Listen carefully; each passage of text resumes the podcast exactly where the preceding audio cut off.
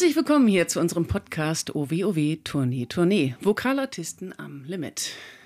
Ja, auch von mir ein schönes Willkommen. Ich bin der Uli, bin ähm, blond, 1,83 Meter groß und stehe schon seit einigen Jahren auf verschiedenen Bühnen dieser Welt und mir gegenüber sitzt äh, wer? Die Claudia, die ist 1,84 groß, also ungefähr einen Zentimeter größer als der Uli. Und das geht mir so äh, auf den Sack. stehe ungefähr gleich lang wie der Uli auf der Bühne tatsächlich. Man könnte es mit 1996 betiteln, würde ich sagen. Ja, da, da haben wir zum ersten Mal angefangen, 96 ähm, unsere kleine Karriere zu starten, wenn man überhaupt von Karriere sprechen mag. Wir haben dann in den Jahren uns weiterentwickelt. Und damit kommen wir auch gleich zum äh, Thema des ersten Podcasts hier bei uns, nämlich wie und warum werde ich oder wird man überhaupt Künstler? Und den Antrieb dahinter, den versuchen wir heute mal zu beleuchten in verschiedenen Facetten, was bei uns passiert ist oder was wir von anderen erfahren haben, was Freunde uns erzählt haben, aber überwiegend natürlich ähm, unsere eigenen Anekdoten, die wir dann äh, zum Besten bringen. Und da frage ich gleich mal meine Kollegin, die ein Zentimeter größer ist als ich, warum, warum bist du überhaupt Künstlerin geworden? Was war deine Motivation? Ich konnte das vielleicht könnte das vielleicht andersrum beschreiben. Was war nicht meine Motivation? Denn ich habe irgendwie keinen Beruf gefunden in diesem tollen Berufebuch, was es damals gab. Irgendwie äh, was zu mir passen würde. Also ich habe das ganze Buch durchgeblättert und da gab es nichts. Du meinst vom Arbeitsamt, genau, dieses kleine Heftchen? Genau, ah, da ja, gab es ganz viele Berufe und das war irgendwie nie das Richtige und da habe ich gedacht, ja, was, was gibt es denn jetzt? Und die selbstständigen Berufe stehen natürlich nicht darin und letztendlich ist es genau so ein Beruf geworden, den man jetzt wirklich sehr vielseitig äh, betreibt und gar nicht so richtig in eine Kategorie bringen kann, aber der genau das ist, was ich mir gewünscht habe. Und das wusste ich vorher eigentlich nicht. Das ist irgendwie passiert? Also bei mir war es eher andersrum. Ich habe das Büchlein gelesen, dachte, sind alle toll. Ich will die alle machen. Ich hatte so viele Ideen dazu, ob äh, nun äh, Bäcker, äh, Bankkaufmann oder äh, Ingenieur, war alles, war alles toll, aber blöderweise ähm, ja, fehlte mir zum Beispiel für Studium der gute NC. Und da haben sich die meisten schon mal ausgeschlossen. Na, ja. es ist ja nicht so, dass wir auch noch einen richtigen Beruf gelernt haben, wenn ah. man das so schön sagt und wie die äh, Zuschauer auch so schön sagen. Also, Sie sollten das mal richtig machen. So. Also, was ist denn überhaupt richtiger Beruf? Das genau. wäre die, wär die, gute Frage. also, mein richtiger Beruf ist ja auch Bankkauffrau tatsächlich. Und danach habe ich erst Gesang studiert. Aber das Thema Kunst und Kultur hat mich ja schon in der Schule fasziniert. Ich habe da schon in mehreren Inszenierungen mitgespielt, habe gesungen, habe äh, verschiedene Musicals aufgeführt. Und da ist eigentlich meine Lust schon entstanden, in, in diese Richtung zu gehen. Aber es gab halt eigentlich keinen Beruf dafür. Naja, das gibt ja so einen freien Beruf, hast du ja schon gesagt. Das ist ja ein, der Unterschied zum normalen Handwerksberuf ist ja überhaupt nicht groß. Ein, genau gesagt, gibt es ja kaum einen, außer dass die Inhalte andere sind. Letztendlich ist es ja auch ein Handwerk, was mhm. wir auf den Bühnen dieser Welt ausgeübt haben und immer noch tun. Ja. Also Handwerk steht ja ganz weit im Vordergrund und das unterscheidet dann sich nicht doll von jedem anderen auch selbstständigen und freien Beruf. Das stimmt, aber das könnte man vielleicht noch äh, ein bisschen ausführen, warum das eigentlich ein Handwerk ist. Also das ja. ist gar nicht jedem klar. Ich wollte erst mal beschreiben, wie es bei mir ähm, dazu kam. Ich glaube, ich war ich weiß, ich war zwölf Jahre alt, stand in der Waschküche meiner Eltern unten auf Rollschuhen. Damals war ich aber nur 1,55 Meter groß und konnte auf den Rollschuhen mit meinen Händen gerade die Decke von der Waschküche erreichen. Weiß ich noch, und habe mich so abgestemmt nach oben und dachte so, ich möchte ein großer Bühnenstar werden. Egal ob mit Rollschuhen oder ohne, weil mit Rollschuhen habe ich gerade die Decke erreicht. Da fühlte ich mich zum ersten Mal richtig groß, war immer sehr klein und dann habe ich gedacht, so, ich werde groß, wenn ich auf der Bühne stehe. Dann wurde ich langsam größer im Verlauf der Jahre und dann habe ich das erstmal nach hinten gestellt. Klar, Schule und sonstige Geschichte habe immer jedes Instrument misshandelt, was mir in die äh, Finger gekommen ist. Ähm, ich würde nicht sagen behandelt tatsächlich, weil oftmals kamen nicht so die tollen Klänge raus, dann ähm, mit dem, was ich gemacht habe.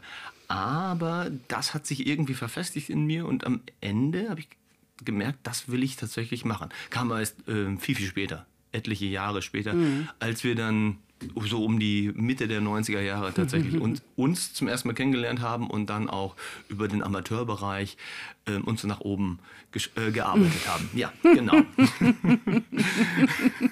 so war das damals. In dieser Zeit. War das bei dir ähnlich?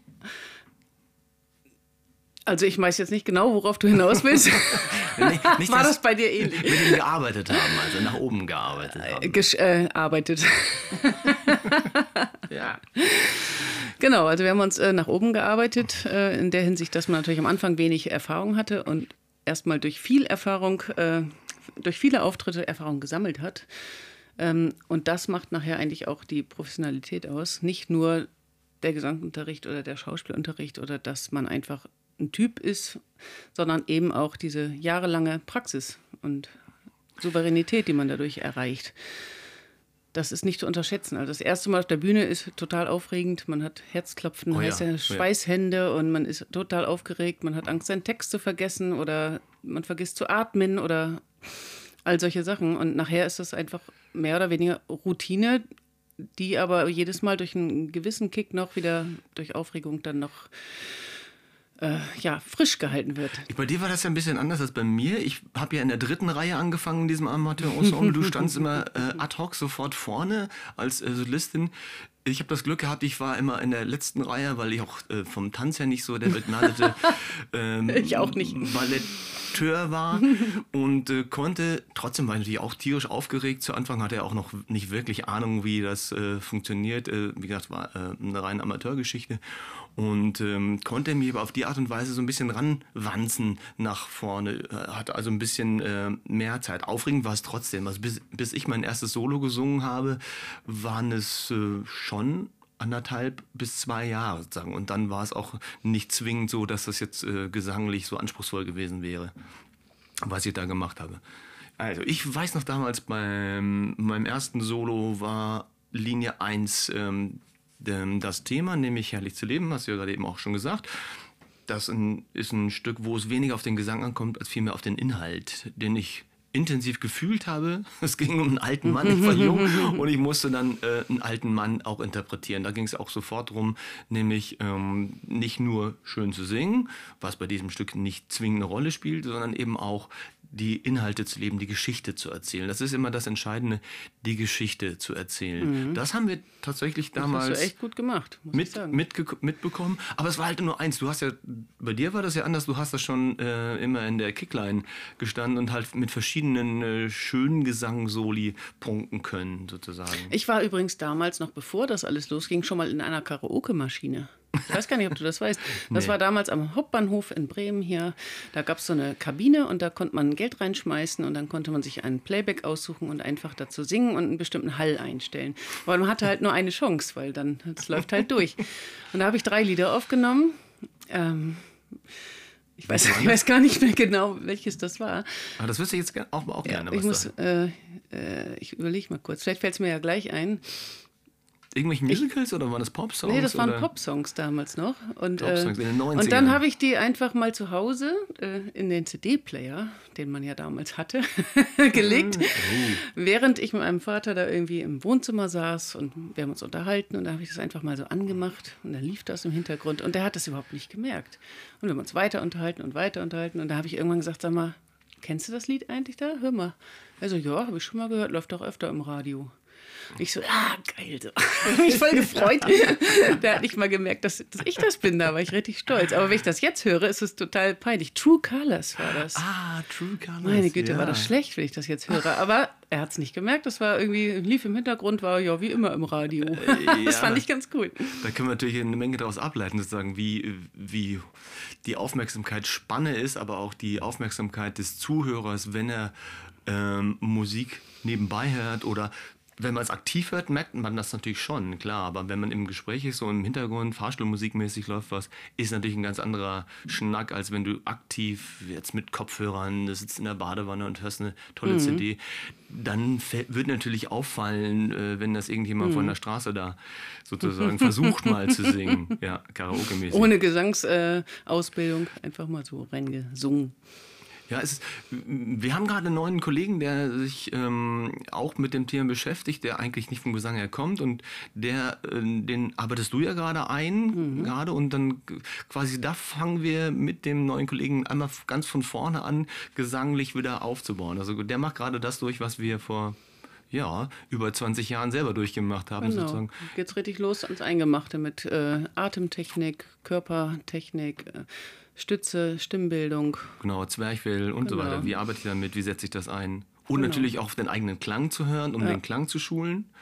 Das muss man zumindest unserem Amateurensemble lassen. Eine, eine, Klangvorstellung wurde da immer gegeben. Die haben damals wir meinst du jetzt, ne? Genau, damals. Die haben wir dann immer gehabt, bis wir dann auch gemerkt haben, aha, das können wir auch mit Handwerk unterstützen. Mhm. Und dann, äh, ja, dann ging es halt weiter über die mhm. entsprechenden Jahre. Aber der Antrieb, um nochmal auf das zurückzukommen, der war immer da, dass wir aus welchen Gründen auch immer sagen wollten, wir wollten das weitermachen. Also ich weiß noch bei mir selber in den ersten beiden Jahren, da hat ähm, unser Tontechniker noch zu mir gesagt damals, ja Olli, warum machst du das nicht, ähm, warum machst du das nicht beruflich? Ich hatte damals noch was ganz anderes beruflich gemacht. Das werde ich immer noch gefragt. Genau. Und warum machst du das? Das ist, das ist die Krux auch nach 20 Jahren, das ist das große Missverständnis. Ähm, und dann habe ich gesagt, na, auf keinen Fall, das ist viel zu unsicher. Ich kann das ja auch gar nicht richtig. Ich habe keine Ausbildung und äh, ja, ich habe ein bisschen Gesangsunterricht und so, aber äh, und dann machte es irgendwann ein Dreivierteljahr später Klick und dann dachte ich so, warum nicht? Warum das nicht doch auch beruflich machen? Ähm, aber mir war klar, ich muss dann arbeiten an mir. Ich muss dann arbeiten mhm. am Gesang, ich muss arbeiten an der Darstellung, ich muss, also ich muss das Handwerk nachholen, was ich mhm. äh, mit Begeisterung und Motivation vorher versucht habe zu füllen, das muss ich, wenn ich Profi werden will, mit Handwerk füllen. Und ja. dann äh, gab es ja die äh, Schauspielausbildung ja. und äh, die weiteren Gesangsausbildungen. Und dann haben wir uns irgendwann ja auch selbstständig gemacht. Ne? Genau. Also ich habe dann noch in Hamburg äh, Gesang studiert und durch die jahrelange äh, Praxiserfahrung, durch, äh, durchs Rumtouren quasi schon hatten wir viel Erfahrung. Aber um nochmal auf unser Thema zurückzukommen, ich hatte eigentlich als Kind habe ich nicht davon geträumt, ich möchte auf der Bühne stehen oder ich möchte jetzt unbedingt nee, berühmt werden. Weiß ich nicht. Das, ich wusste eigentlich gar nicht, was ich wollte. Das hat sich einfach so, äh, das hat sich tatsächlich irgendwie so ergeben. Und es war auch ein großer Schritt, weil ich so erzogen wurde, dass ich äh, in Sicherheit irgendwie eine Ausbildung mache und dann einen Job, sicheren Job habe und meine Miete selbst bezahlen kann. Und dieser Schritt in die Selbstständigkeit, also das hat mir vorher nie jemand erklärt, dass es sowas geben könnte, dass man so ein Risiko überhaupt eingeht. Das war eigentlich gar nicht äh, geplant. Das ist, ja auch, das ist ja auch die Kopplung von dem ähm, künstlerischen Beruf und der meistens, gerade wenn man im künstlerischen Mittelstand sozusagen ist, also nicht äh, unter den äh, Top 500 der Großverdiener in der Musikbranche oder in der Künstlerbranche ist, ähm, dass man halt halt auch Selbstständiger dann. Es ist, das wird ja beides kombiniert muss. Also einerseits muss man bereit sein, äh, selbstständig zu werden mhm. und zweitens eben auch noch diesen, ja doch recht vom finanziellen her recht unsicheren Beruf äh, auszuführen, der auch hochenergetisch ist, nämlich mhm. Künstler zu sein, Bühnenkünstler zu sein. Da kommen zwei Sachen zusammen. Beim ähm, meiner Erziehung war das so, ähm, selbstständig ähm, kam überhaupt nicht in Frage. Nee. Also alles, was selbstständig war, das grenzte schon an Verbrechertum mhm. bei uns in der Familie. Also da stand man schon mit einem Bein mindestens im Knast dann dabei. Und als ich dann ähm, zu Hause erzählt habe, ich möchte das professionell machen. Gut, ich war auch schon, schon lange von zu Hause weg. So, da war das immer noch ein, ein großes Aufstöhnen bei meinen Eltern nach dem Motto, Junge, Junge, Junge, wenn das mal nicht mit dem Knast endet. Ich meine, wir hatten ja zum Glück schon eine richtige Ausbildung früher. Ja, ja. Gut, das äh, versetzt einen natürlich auch in die Lage oder hat uns in die Lage versetzt, ähm, zu sagen, wir wissen zumindest, wie Beruf funktioniert, mhm. genau, und können das abschätzen. Viele, die ja äh, sagen, mit 16 davon träumen, so, hey, ich werde Popstar. Mhm. Die haben keine Ahnung, dass dieses Business natürlich auch so ein, äh, so ein Haifischbecken ist, mhm. wo man sich die gehen mit der komplett falschen Vorstellung ran denken, so, hey, ich stehe steh auf der Bühne und sofort überschüttet man mich mit Millionen von Euro und Dollars. Und morgen ruft der Produzent aus LA an und sagt so, willst du nicht diesen tollen Film mit mir drehen? Aber das ist das große Missverständnis. So funktioniert eben Künstlerbusiness nicht. Nee, das ist eher, äh, das ist eher so Türklinke putzen, aber wie nennt man das? Ja, doch, genau, genau, Türklinke. Das war auch das, was wir bei uns immer äh, Klinkenputzen in der genau. Familie immer so als, wenn, wenn ein Vertreter, wenn du Vertreter warst, äh, wie gesagt, dann für meine Mutter war das schon gleich, das ist ein Verbrecher, der kommt ja nicht rein, ich rufe die Polizei. Hm. der will einen Staubsauger verkaufen. Nee, nee, nee, nee. ja, genau. Ja. So, so sind wir beide aufgewachsen. Obwohl dein Vater doch auch gesungen hat. Also. Ja, denn tatsächlich, der kommt ja vom äh, Operngesang, er hat das aber nie ähm, dann wirklich professionell ausgeübt. Ähm, stand auch nicht zur Debatte, kam aus dem Arbeiterhaushalt. Da musste halt dann äh, entsprechend ähm, was Solides lernen und ja. Und was gibt Solides, als bei der Bahn zu sein? Er ist halt zur Bahn gegangen. Und da war er nicht mehr viel mit Singen. Das hat er dann zu Hause gemacht, Sonntagmorgens wenn ich schlafen wollte um 8 Uhr morgens, dann hörte ich aus dem Badezimmer über die Opernarien. Hm. Also ich komme ja eigentlich aus einem künstlerischen Haushalt, weil äh, mein Opa war ja schon Maler, mein Vater auch. Aber mit Gesang hatten die eigentlich nichts am Hut. Das war dann eher fast ein bisschen peinlich so beim ersten Auftritt, dass man plötzlich singt. Also oh Gott, das war, das war eigentlich jemand. gar nicht, äh, das war nicht so gewöhnlich bei uns, dass man plötzlich singt. Das war bei uns anders. Aber wie gesagt, da gab es halt äh, Gesang war durchflutet sozusagen bei uns in der, mhm. ähm, in der Wohnung schon. Aber es war halt auch sehr, sehr beschränkt von meinem Vater aus. Es gab halt nur Oper und Klassik. Mhm. Alles andere an musikalischer Diversität war total verboten. Das mhm. gipfelt halt immer darin, mach den Scheiß aus, wenn ich halt gerade gehört habe und die Popsongs und, und oder Rock, was auch immer. Ähm, das musste ich mir selber arbeiten, die musikalische Vielfältigkeit. Mhm. Und äh, von Hause aus gab es tatsächlich nur Klassik und mhm. Oper. Das war ähm, schon eher sehr äh, belastend sozusagen, muss man. Aber ist auch gut, weil im Konflikt musste ich mich freistrampeln. Ich habe dann ähm, auch gemerkt, wie vielfältig Musik ist, welche Richtung es alle geben mhm. kann.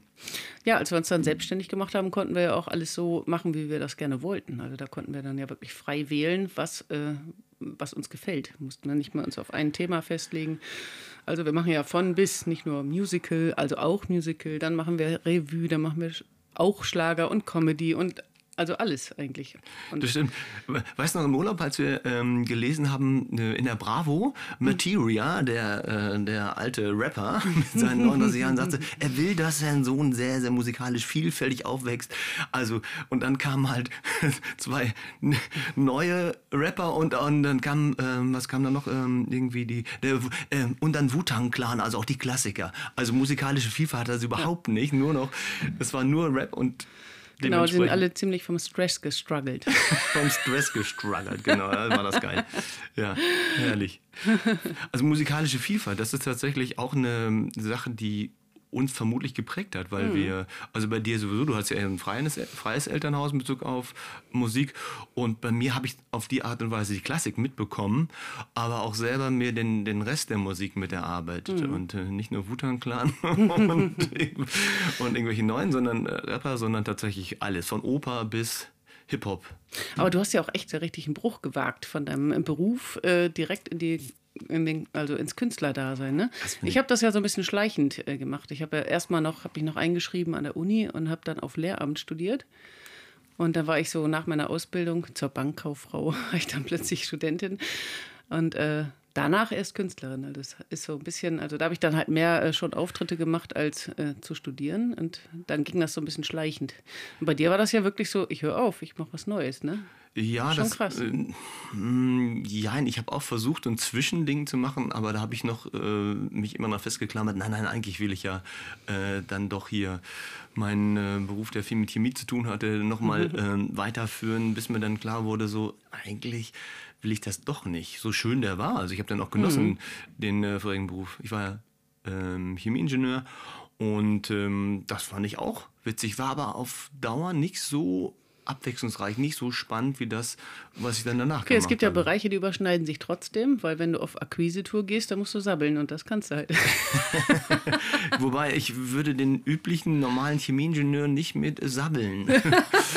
das war nicht Ziel, Ziel des ja, Studiums. Du hast deine damals. Produkte doch verkauft. Ja, das, scheinbar war das ein Talent, das ich mit äh, in, in die Waagschale werfen konnte. Das geht ja in den Bereich der Selbstständigkeit, genau. die, wo man sich natürlich, sagst du ja auch, dann macht man sich ja meistens gar nicht klar, wenn man eben im äh, künstlerischen Mittelstand arbeitet, also quasi im handwerksorientierten äh, Künstlerbusiness, da muss man sich eben auch verkaufen. Das genau, gilt für man ist jeden, nicht einfach nur Künstler. Das ist gilt für jeden Einzelkünstler, genau, haben wir ja auch gemacht mit den Vokalartisten, dass wir halt immer an jede Tür geklopft haben, wo wir vermutet haben, der könnte äh, vielleicht einen Auftritt äh, hm gebrauchen und dann haben wir unsere Qualitäten dargestellt, die vielleicht zu Anfang noch nicht so groß waren, aber haben das entsprechend verkaufen müssen. Genau. Und dann hat der, ähm, ob nun Gastronom oder Hotelier oder Veranstalter, große oder kleine Bühne, hat gesagt, jo, das klingt gut, das nehmen wir. Genau. Und so sind wir Künstler und eigene Vermarkter geworden, muss man eigentlich dazu sagen. Genau, das ist, gilt aber auch für, die, für jeden Einzelkünstler, gilt das, gilt das genauso. Wenn ich unsere Kollegen, die aus dem äh, Bühnendarstellerbereich äh, kommen, sehe, die müssen sich auch selber vermarkten, indem sie von Audition zu Audition ziehen mhm. müssen. Das ist dann der berühmte Audition-Tourismus, wo man dann halt ähm, vor, dem, äh, vor der Jury oder vor dem Gremium sitzt. Also nicht Jury wie DSDS, sondern das sind Leute mit Fachverstand. und äh, da muss man sich dann halt beweisen und muss man zeigen, dass man für die Rolle, für die man dann vorspricht, vorsingt, dass man für die geeignet ist. Mhm. Das hat auch zur Folge, weshalb ich das einfach nicht so nicht so gut kann, hat auch zur Folge, dass man sehr, sehr viel mit Ablehnung leben muss. Mhm. Das ist so, also die meisten machen, sagen wir, 100 Auditions und bei 90 werden sie abgelehnt. Mhm. Das, also ich kann das nicht, mhm. weil 90 mal abgelehnt, das fühlt sich kacke an. Ich würde mhm. gerne 90 mal genommen werden. Eigentlich würde ich gerne 100 mal genommen werden. Naja, als Mann hast du ja bessere Chancen als Frauen. Das ist ja im Künstlerbusiness, im Gesang gerade tatsächlich so, dass die Männer es ein bisschen leichter haben. Na, und auch wenn sie nicht so gut sind, trotz, trotzdem dabei bleiben dürfen. Das, das stimmt tatsächlich. Deswegen ja. bist du auch noch da, aber gut. Das, das war vielleicht zu Anfang so. Ja. Jetzt bin ich ja die Spitze des Eisbergs. Aber davon abgesehen ist ja auch da die Verteilung in dem äh, Business so, dass 90% Frauen sind bei den mhm. Bühnendarstellern, bei den Musicalschulen zum Beispiel und 10 sind Männer. Ich weiß nicht, wie das im Schauspiel speziell ist, dass das ein bisschen anders sind. Schon, anders, schon ein genau. bisschen mehr Männer, aber in dem Bereich, wo eben ähm, Schauspiel, Gesang und Tanz, überwiegend und Tanz ist, da ist halt die Verteilung deutlich frauenlastig. Mhm. Und das heißt natürlich, es werden auch viel mehr, sind viel mehr Frauen auf dem, auf dem Markt. Mhm. Und da hat man als Produzent, wer auch immer der Produzent ist, große, kleine Produktion, große Auswahl halt. hat dann eine große Auswahl und dann fallen dann viel mehr Frauen durch. Mhm. Da muss man als Frau tatsächlich viel, viel mehr mit mhm. ähm, der Absage leben mhm. dann dabei. Und auch die richtig guten. Das ist, dann gibt es dann, also wir wissen das ja auch in den letzten Jahren, da gibt es ein großes Gefälle. Mhm. Die richtig ähm, guten, die haben immer eine Chance. Aber dafür muss man wirklich, wirklich top mhm. sein. Mhm. Und ähm, das können halt nicht alle von sich behaupten. Trotzdem sind die ja nicht schlecht, die anderen, mhm. aber sie äh, fallen dann halt gegen die kleine Spitze immer ab und müssen mit Glück sich dann durch die 10% der Zusagen ja. durcharbeiten. Und wir können uns einfach immer selber beweihräuchern und äh, uns immer selber geil finden. Und das machen wir jeden keiner Morgen. Kritik ne? mehr ausgesetzt. Ne? genau. Und am schönsten ist es, wenn wir dann hier bei den Kollegen von Filmflut sind, wenn wir dann auch noch beweihräuchert werden. Aber im Moment sind wir ja alleine von Genau, aber wir können ja nochmal darauf zurückkommen, wie sind wir denn Künstler geworden? Wie, wie ging das denn los damals? Also ich kann mich noch erinnern, dass wir eigentlich so im Skiurlaub die ersten äh, Kontakte geknüpft haben mit irgendwelchen Hotelmanagern äh, und gesagt, wollen Sie nicht mal einen Auftritt? Und dann hat der gesagt, ja, aber dann lieber in meinem Sommerhotel. So, so ungefähr. Ja, genau. Aber der, der Schritt war natürlich schon so, dass wir auch verschiedene Hoteliers angefragt haben. Hm. Da sind ja nicht äh, irgendwo ja, hingegangen und, und, wurden genau. sofort genommen. Auch da wird natürlich, auch da muss man mit der Absage leben. Und äh, dann hieß es, ja, okay, ihr traut euch das zu, dann. Äh, Vital Hotel Eschenhof. Ja, genau, das war unser allererster unser Auftritt. Genau, Auftritt, bevor wir überhaupt in Deutschland aufgetreten sind, sind wir in, in Österreich, Österreich. In, den, in, den, Bergen aufgetreten. Mhm. Ganz genau. Waren Meine Güte, waren wir schlecht. nee, da kommen wir ja schon zu dem Thema Tournee, Tournee. OW, OW. Genau, OW, OW, weil da, ich weiß nicht, dass äh, ein Kollege, wir waren zu dritt, wir sind zu dritt aufgetreten mhm. und ein Kollege hatte seine Freundin mit dabei. Mhm. Und die Freundin sollte eigentlich den Ton machen, obwohl sie davon keine Ahnung hatte. und die war so aufgeregt und äh, war so, ähm, wie ich sagen, so pissig auch, dass sie sich voll mit mir angelegt hat. Mhm. Und dann haben wir uns auch angeschrieben, weiß ich noch. Mhm. Und sie ist dann hat sie sich eingeschlossen heulend ins Klo gelaufen und hat sich da eingeschlossen. Ich dachte so, wo kriegen wir jetzt eine Tontechnikerin her? ähm, nicht, dass ich etwa so fies ja, wäre. Also, die war einfach nur, die war so anstrengend, war, ja. das war unglaublich. Irgendwie haben wir es dann hingekriegt, ne? Ja, irgendwie.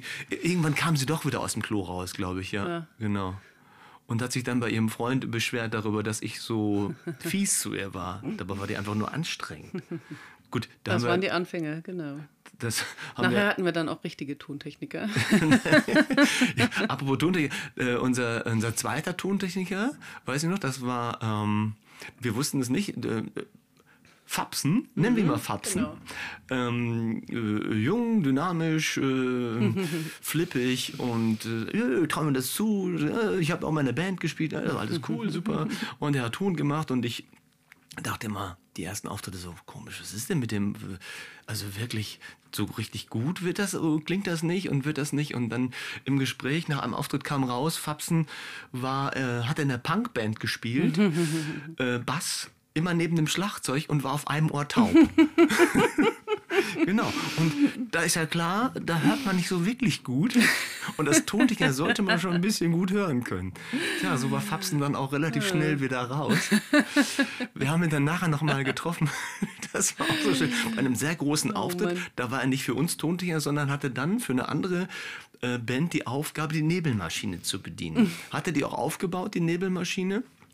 Und musste halt immer nur, er hatte nur eine Aufgabe, nämlich die Nebelmaschine entsprechend immer, wenn der Bandleader genickt hat, äh, zu bedienen und dann Nebel zu machen. Ich meine, ist auch ist nicht so schwierig dann dabei. Er hatte nur beim Aufbau nicht berücksichtigt. würde ich sagen. Genau, er hatte beim Aufbau nicht berücksichtigt, dass man die Kabeltrommel abrollen muss.